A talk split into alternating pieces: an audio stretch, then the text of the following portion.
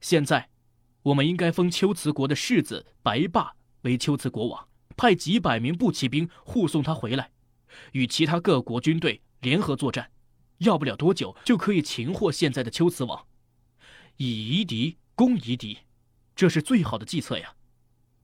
臣下看到梭车输了两国，田地肥旷，草茂絮繁，不同于敦煌、鄯善两地，在那里驻军粮食可以自给自足。不需耗费国家的财力物力，而且，估墨、温宿两国国王又全是龟兹国所册立的，既不是那两国的人，又会进一步相互对立和厌弃。这种情况必定会导致反叛和出降。如果这两国归降我们，那么龟兹自然可以攻破了。我希望朝廷下发臣的奏章，看能否参照办理。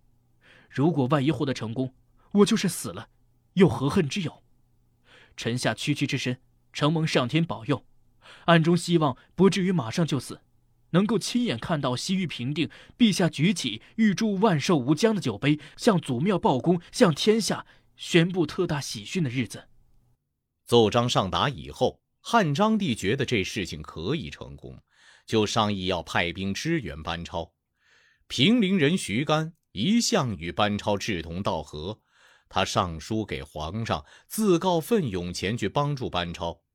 建初五年，张帝就封徐干为假司马，让他率领减刑的罪犯和自愿出塞的兵士一千人赶赴班超驻地。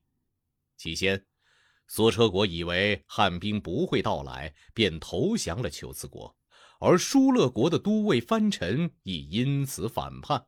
正好这时，徐干率军赶到。班超就与他一起先打击藩臣，大获全胜，杀敌一千余人，活捉了很多俘虏。班超攻破藩臣之后，想乘胜进攻求子国，但考虑到乌孙兵力强大，理应借助他的力量，于是又上书朝廷道：“乌孙是西域大国，拥有十万军队，因此武帝时曾将细君公主远嫁和亲，后来。”终于在宣帝朝得到过乌孙兵的援助，如今还需要朝廷派遣使者去招抚慰问，以使乌孙国能与我们同心协力攻打龟兹。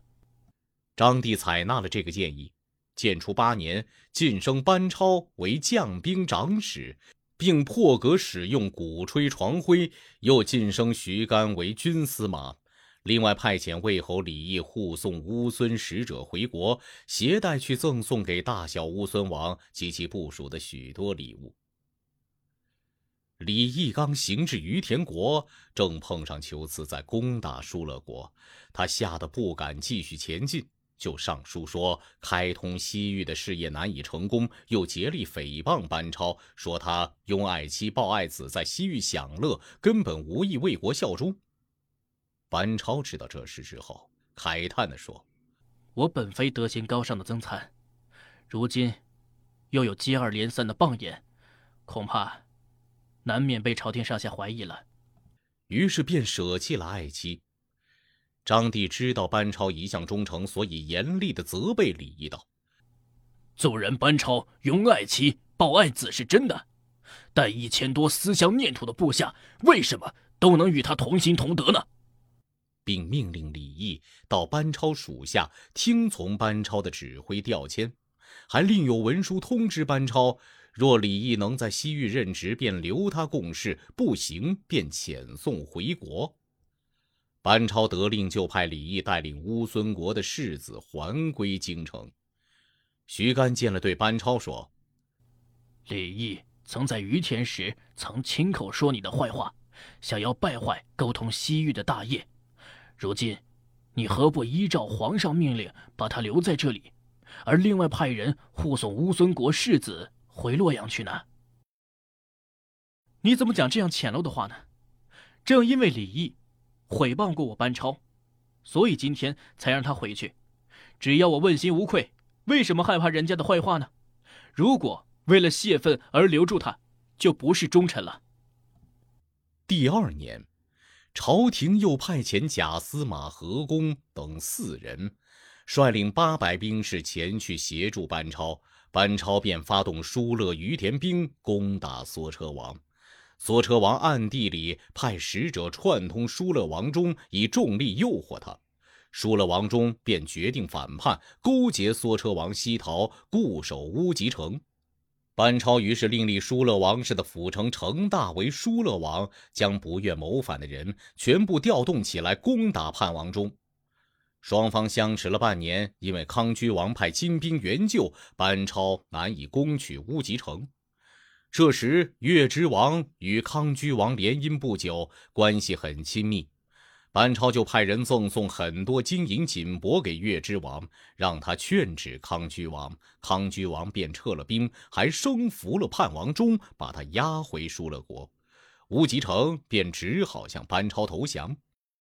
又过了三年，忠去游说康居王，向他借兵回国，占领了损中，并暗中与求资勾结，派人向班超假投降。班超心里知道他们的阴谋，但表面上假装答应接受投降。钟一听大喜，马上带领轻骑来见班超。班超暗中埋伏下军队，等候着，设下营帐，奏乐接待。酒过一巡之后，就高声喝令部下将钟捆起来斩首，并就是击溃钟的随从，歼敌七百余人，西域南道就此畅通无阻。第二年。班超征发了于田等国的军队两万五千人，再次攻打梭车，但求慈王派左将军纠合了温宿、姑墨、魏头等国五万军队去援救梭车王。班超就召集了将校和于田王商议道：“眼下我们寡不敌众，唯一的办法不如表面上各自散去，于田军从这里向东而去，我军从这里向西运动，可以等到昏黑鼓响后。”分头出发，并暗中放松对俘虏的看管。求子王打探到汉军动向，十分高兴，亲自率领一万骑兵赶到西边去拦截班超，另叫温宿王带领八千骑兵赶到东边去狙击于田军。班超得悉两支敌军已经分兵而出，便秘密地把各部兵力召集拢来，在鸡叫时分飞驰奔袭梭车军营。梭车军一片惊乱，四方奔逃。班超追击歼敌五千多人，缴获了大量的牲畜财物。梭车王于是只有投降，求斯等国只好各自撤退。班超从此威震西域。